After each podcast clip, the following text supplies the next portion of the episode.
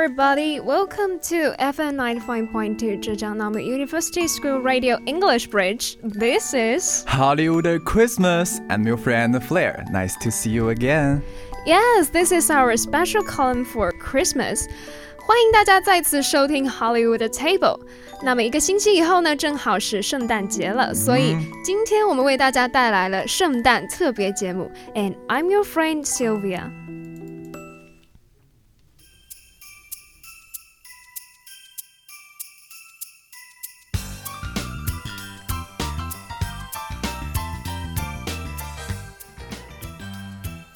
Jingle bells, jingle bells, jingle all the way. Time just passed so fast. You see, Christmas is around the corner again, and it's just a week to be. Yeah, so Sylvia, do you have any plans for your Christmas this year? Me, well, Christmas actually does no difference to me, you know. We still have many classes to take, for it is on Monday.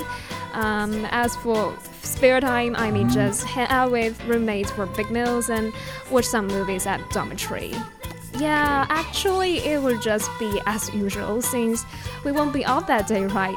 Right. So, I may just choose to stay at dormitory and watch some movies. Then, what about you? To be honest, I'd like to invite a lovely girl to go to the cinema with me.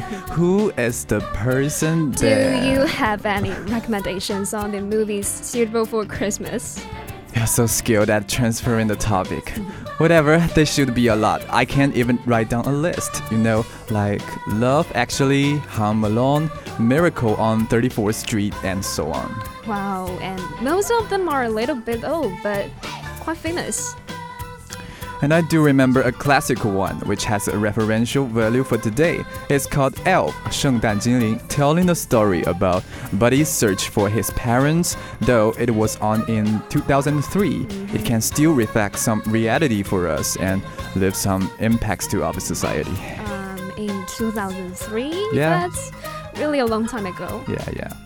I suppose I haven't seen it, so could you just introduce it to me and our audience? Of course, the main character, I mean Buddy, Yeah? climbed into Santa Claus' back by accident when he was only an infant. Then he was brought to the North Pole and brought up by General Santa with the help of other little elves. But as far as I am concerned, Mm-hmm. the elves are always quite short, right? Yeah. Then, as a human, didn't Buddy find anything strange about his outstanding height? I mean, it was easy to see he didn't belong to the Santa family. Yeah, yeah. They also have pointed ears. Yeah. So he just started his journey of searching where his true parents were Mm-hmm. and what on who on earth he was. And during his journey, he witnessed many scenes in the human world, especially how people there spend Christmas. Um, I have to say, it sounds not so interesting in this way. Okay. Just judging from the summary you've made, it's just ordinary. Actually, what made it so impressive to me is the deep thinking it has shown us behind the phenomenon, which is also beneficial for nowadays. Okay, let's have a short break and we'll be back to explore the real charm of this movie.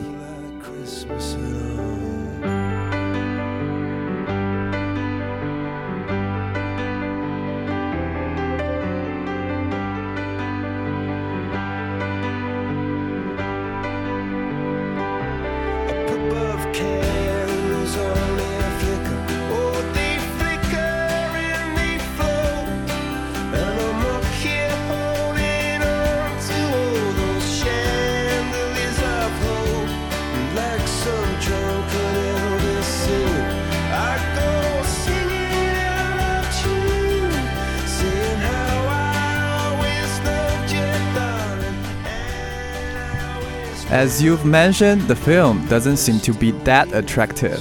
The plot is tacky and the story doesn't even have a ground to start.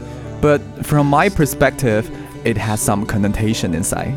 Then tell me that. Okay, the real start of this film, I think, is Buddy's going back to find his parents. Mm, that's true.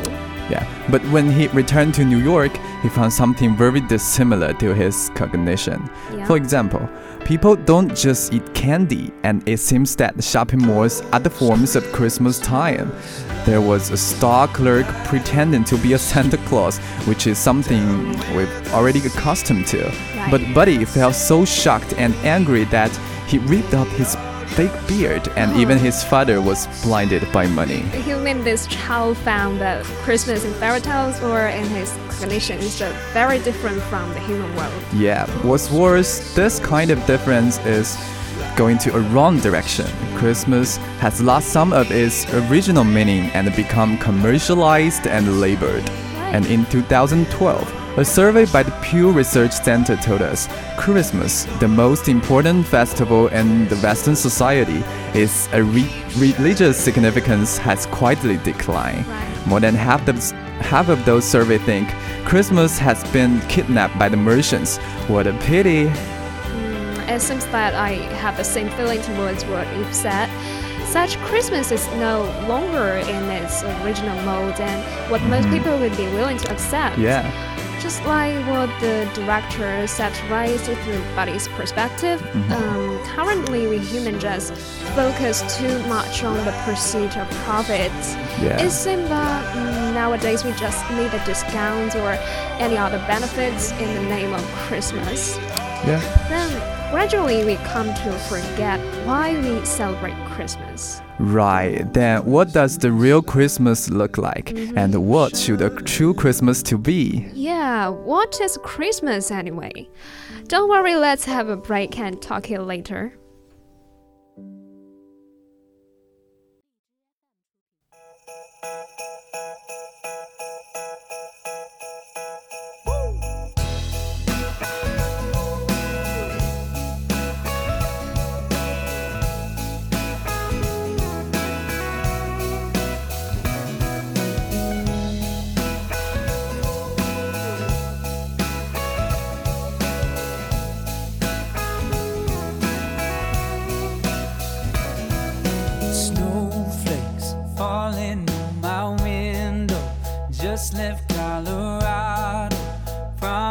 I won't be late. I'm on my way.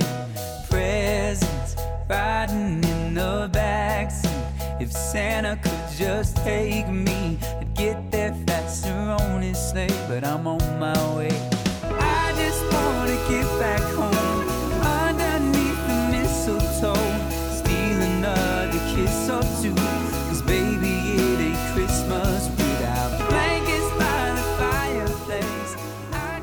Welcome back here to Hollywood Table. Today we are having a special talk on Christmas, and Yes. we will have an insight into Christmas and ourselves. Okay, Sylvia, you seem to have a very clear mm-hmm. understanding of Christmas in your heart. Uh, you are right. Let's look at the legend of Santa Claus first. Okay. Santa Claus originated from from the distant European history. Mm-hmm. Tracing back its source, you will find the mixture of many different legends, but eventually converged in the Finnish Lapland.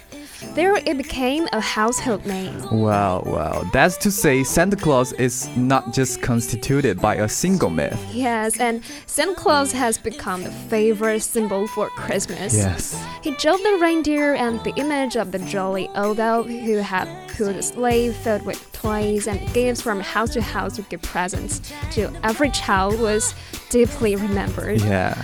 Close to Christmas each year, there will always be children sending a letter to Santa Claus. The content is all approximately about their hope for their own Christmas presents. What I've seen is the fullness of childish innocence. Uh, yeah, and perhaps in some of their childhood, they only receive the presents they hope for once or none. Yeah. But as children, they just never lose their yearning for the good things in their hearts. And I remember in some countries, some post offices do write them back and give them gifts they want in order to protect the innocence and not let them down. Wow, that's so sweet. If only I could meet these warm people before. So do I. Besides, just like our Spring Festival in China, people in the West also pay a lot of attention to family reunion during Christmas. Actually, no, um, nowadays, no matter how the force of commerce penetrates and how important the Christmas sales index is to the economy, it is not so difficult to find that the most important thing people care about during various festivals is Reunion. bingo. As a homesick person, I often look forward to the holidays and festivals so I can go home and enjoy my spare time with my parents. Family, an eternally immutable topic regardless of past or present. Yeah, exactly.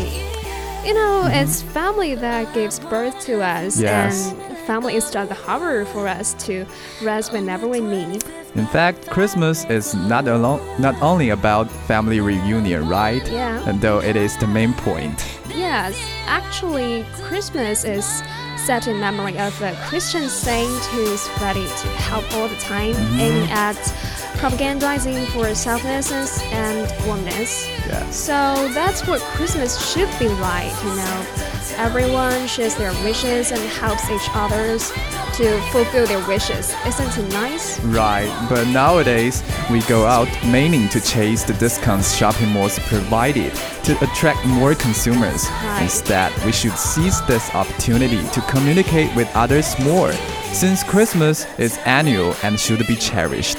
Yes, maybe we just need to hang out with our family or friends, or maybe we can even give some greetings to the strangers we meet. I mean, just make the day immersed in a sweet atmosphere, even just for one day. You're right. I appreciate your words. You know what? In mm-hmm. 1914, the troops of Germany and England even ag- agreed on a ceasefire just for celebrating Christmas. Wow. They sang carols together and even exchanged gifts with each other. Oh my god, to some extent, there seemed no need to continue the war. Right. You see, that's just the strong power Christmas can bring. About that right now. everything I want is miles away in a snow covered little town. My mama's in the kitchen worrying about me. Season's greetings, hope you're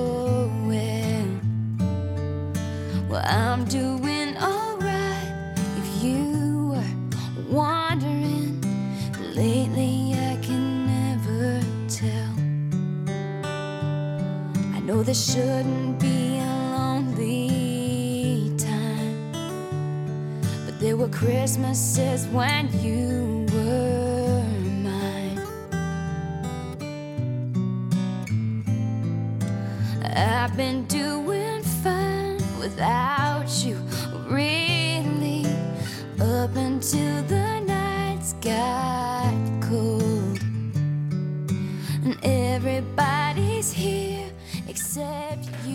Well, about Christmas, there are actually many other things you may not know.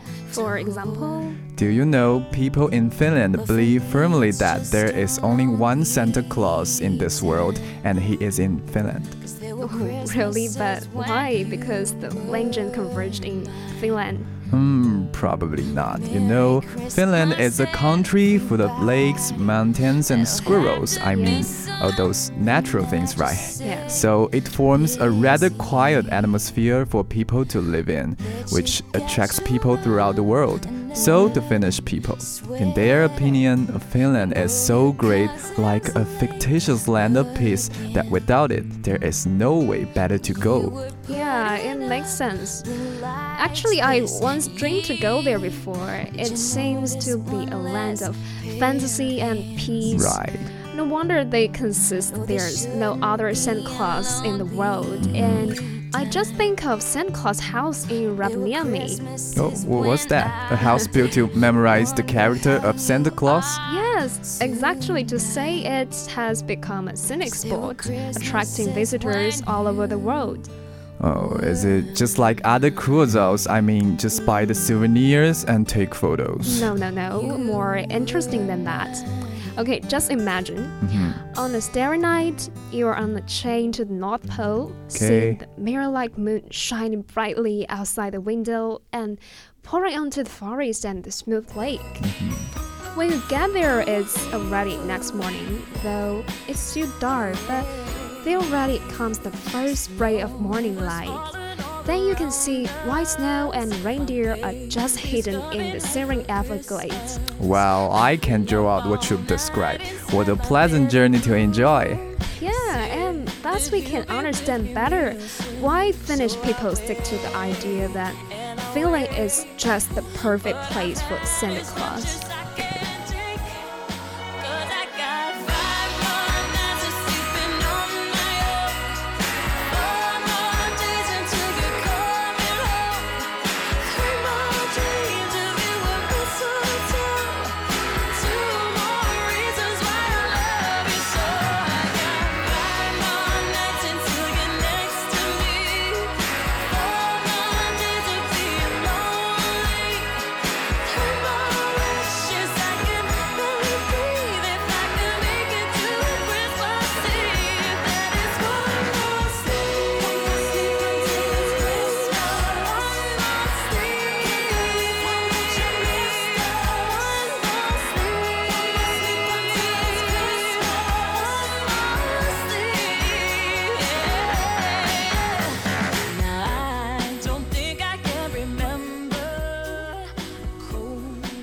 I suppose another one thing you may not know is um, it's actually easy to guess. Why is Santa Claus a fat old man instead of being slim and young? Yeah, it's easy to understand. This kind of character is much more likely to be accepted by children. right, Grandpa always seemed to be warmer and kinder than father. Yeah, you know what I mean. But maybe when designing Santa, people probably didn't consider how the size of body could get through the chimney and how Oh. reindeer could bear his weight. Oh, yeah, it's pretty funny to think in this way. Mm, maybe fairy tales just don't need too much logic. Maybe Then I have a question for you. what's it? How many reindeer are there? Oh, oh, six or eight? Actually, it's nine. And can you think of any of their names? Okay, they e- each even have their own names. Yeah. I only remember there's one called Rudolph. Mm, Yeah, and their names are all masculine. As for Rudolph, he is the leader actually to lead the direction, and he's the most famous one for he has a big red nose.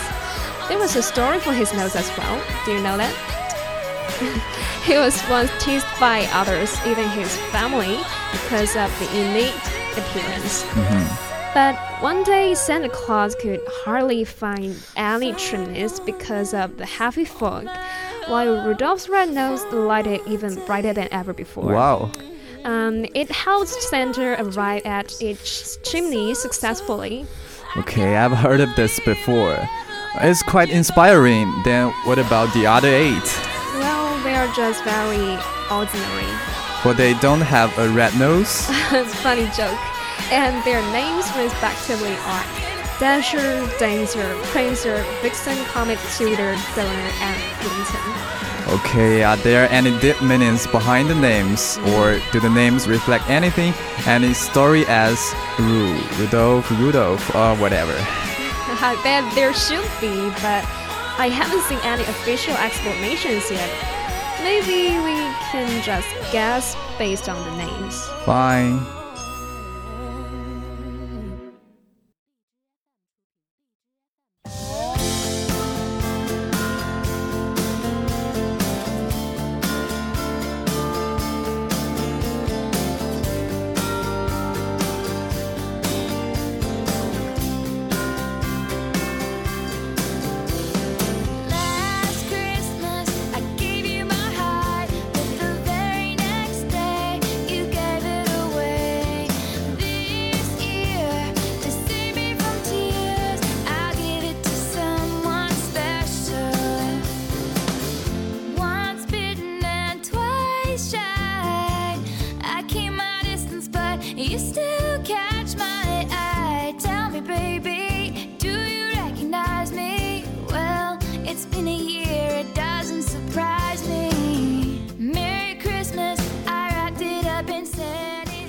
Welcome back. Here's to Hollywood Table's special column for Christmas. Okay. Well, having talked about many interesting things seldom known, what are we going to discuss next? What about the music? I mean, there are many beautiful pieces of BGM in all those movies. Maybe we can find something in common. Sounds great. So, as an expert in Oh music, god. do you have any ideas for? Okay, each piece of music for Christmas contains the same element of maracas, bells, drum, etc. And most of them are presented in a bright and lively way in order to form a warm and happy atmosphere. No, nobody should be gloomy on Christmas, just as we can be so in Chinese New Year. Yeah, and I noticed that once Christmas is coming, Mm-hmm. many singers will release songs for Christmas. Right. Though many of them share something common like the rhythm and the tone, they will still be hot hits. Right, it's true. I don't know why. Maybe they, the Westerners, just need these carols to add more pleasure. Once they're surrounded by the perfect atmosphere, their playlist less attention to tell which one is better. Wow, there's no doubt you are a specialist in music. Well, thank you. In fact, the lyrics are also quite similar. The majority will tend to tell some love stories happened on Christmas or describe some sweet scenes on Christmas Day and express best, best wishes. Anyway, most of them choose something warm to be the theme. But there are no doubt some sad or gloomy songs about breaking up mainly. Okay, having talked so much about it, can you list any typical songs for example? Of course, and one of my favorite is Mariah Carey's All I Want for Christmas Is You, which is called Mariah's Pension. 其实我最喜欢的就是来自 Mariah 的这首歌，由于这首歌实在是太经典，在每年的圣诞节 Billboard 的榜单上必定会有一次喜闻乐见的回放，甚至在今年也如约而至，所以被戏称为 Mariah 的养老保险。By the end of 2012, the song had generated more than $15 million in revenue for Mariah Carey and Columbia Records. How long has it been released? Actually, twenty three years. Wow. 那么，让我们一起感受一下这首二十三岁高龄的歌曲带来的浓厚圣诞气氛吧。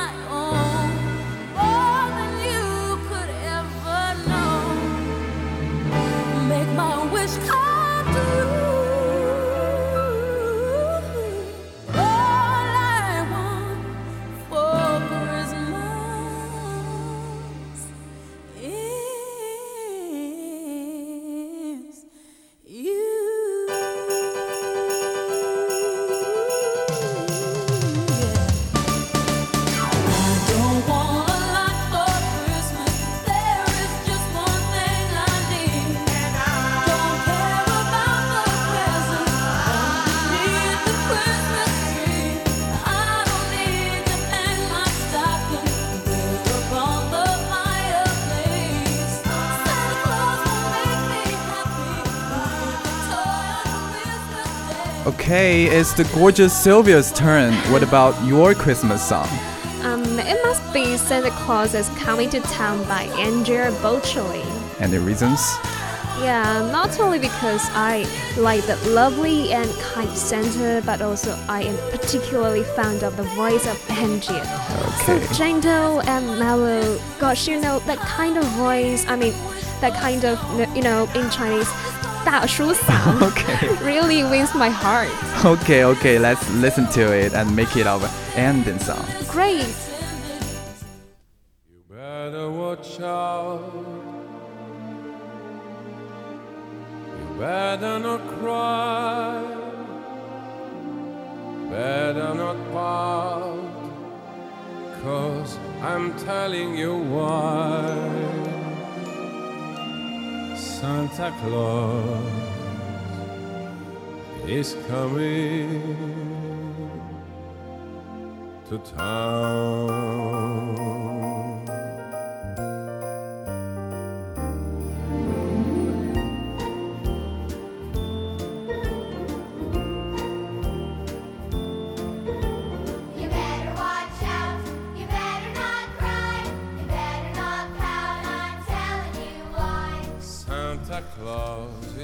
How time flies, we have to say goodbye now, and this is our last program for this term.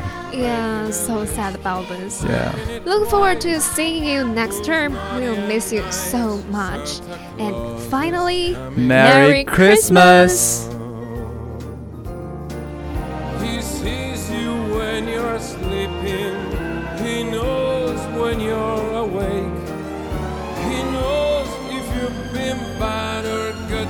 be good for goodness sake. You better watch out. You better not cry. You better not pout. I'm telling you why. Santa Claus is coming to town.